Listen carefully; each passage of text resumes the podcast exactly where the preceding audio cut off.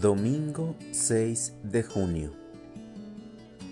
Perdónanos, Señor, y viviremos. Lectura del Santo Evangelio según San Marcos. En aquel tiempo, Jesús entró en una casa con sus discípulos y acudió tanta gente que no los dejaban ni comer. Al enterarse sus parientes fueron a buscarlo, pues decían que se había vuelto loco. Los escribas que habían venido de Jerusalén decían acerca de Jesús, Este hombre está poseído por Satanás, príncipe de los demonios, y por eso los echa fuera. Jesús llamó entonces a los escribas y les dijo en parábolas, ¿Cómo puede Satanás expulsar a Satanás? Porque si un reino está dividido en bandos opuestos, no puede subsistir. Una familia dividida tampoco puede subsistir. De la misma manera, si Satanás se revela contra sí mismo y se divide, no podrá subsistir, pues ha llegado su fin.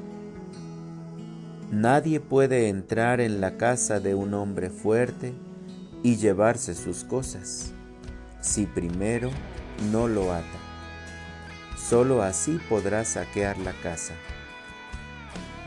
Yo les aseguro que a los hombres se les perdonarán todos sus pecados y todas sus blasfemias. Pero el que blasfeme contra el Espíritu Santo nunca tendrá perdón será reo de un pecado eterno. Jesús dijo esto porque lo acusaban de estar poseído por un espíritu inmundo. Llegaron entonces su madre y sus parientes, se quedaron fuera y lo mandaron llamar. En torno a él estaba sentada una multitud cuando le dijeron, Ahí fuera están tu madre y tus hermanos que te buscan. Él les respondió, ¿quién es mi madre y quiénes son mis hermanos? Luego, mirando a los que estaban sentados a su alrededor, dijo, Estos son mi madre y mis hermanos, porque el que cumple la voluntad de Dios, ese es mi hermano mi hermana y mi madre. Palabra del Señor. Oración de la mañana. Señor, concédeme tu gracia. Señor Jesús, ante tu presencia me encomiendo, pues siempre busco tu rostro para que guíes mis pasos por tus senderos de justicia y de paz.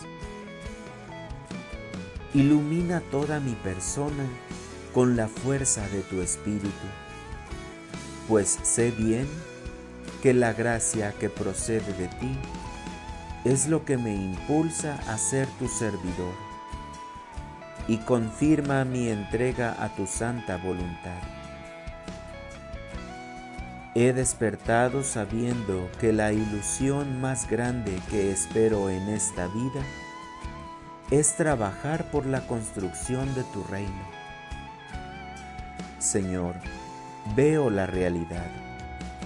Hay mucha necesidad de tu presencia, sobre todo en los más olvidados. Confío en tu palabra iluminándome hacia la unidad y la fraternidad con aquellos que sufren en su corazón porque no te han encontrado.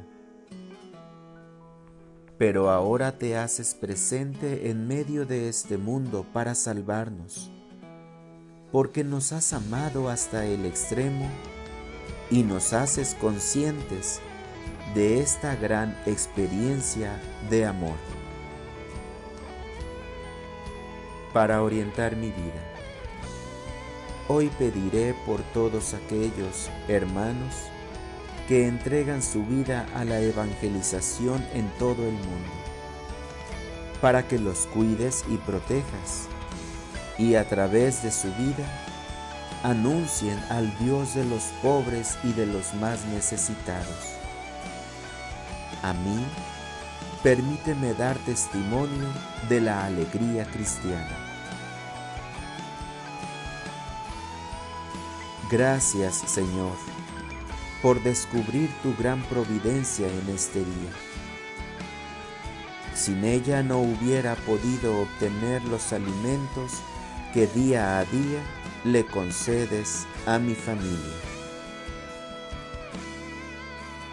Amén.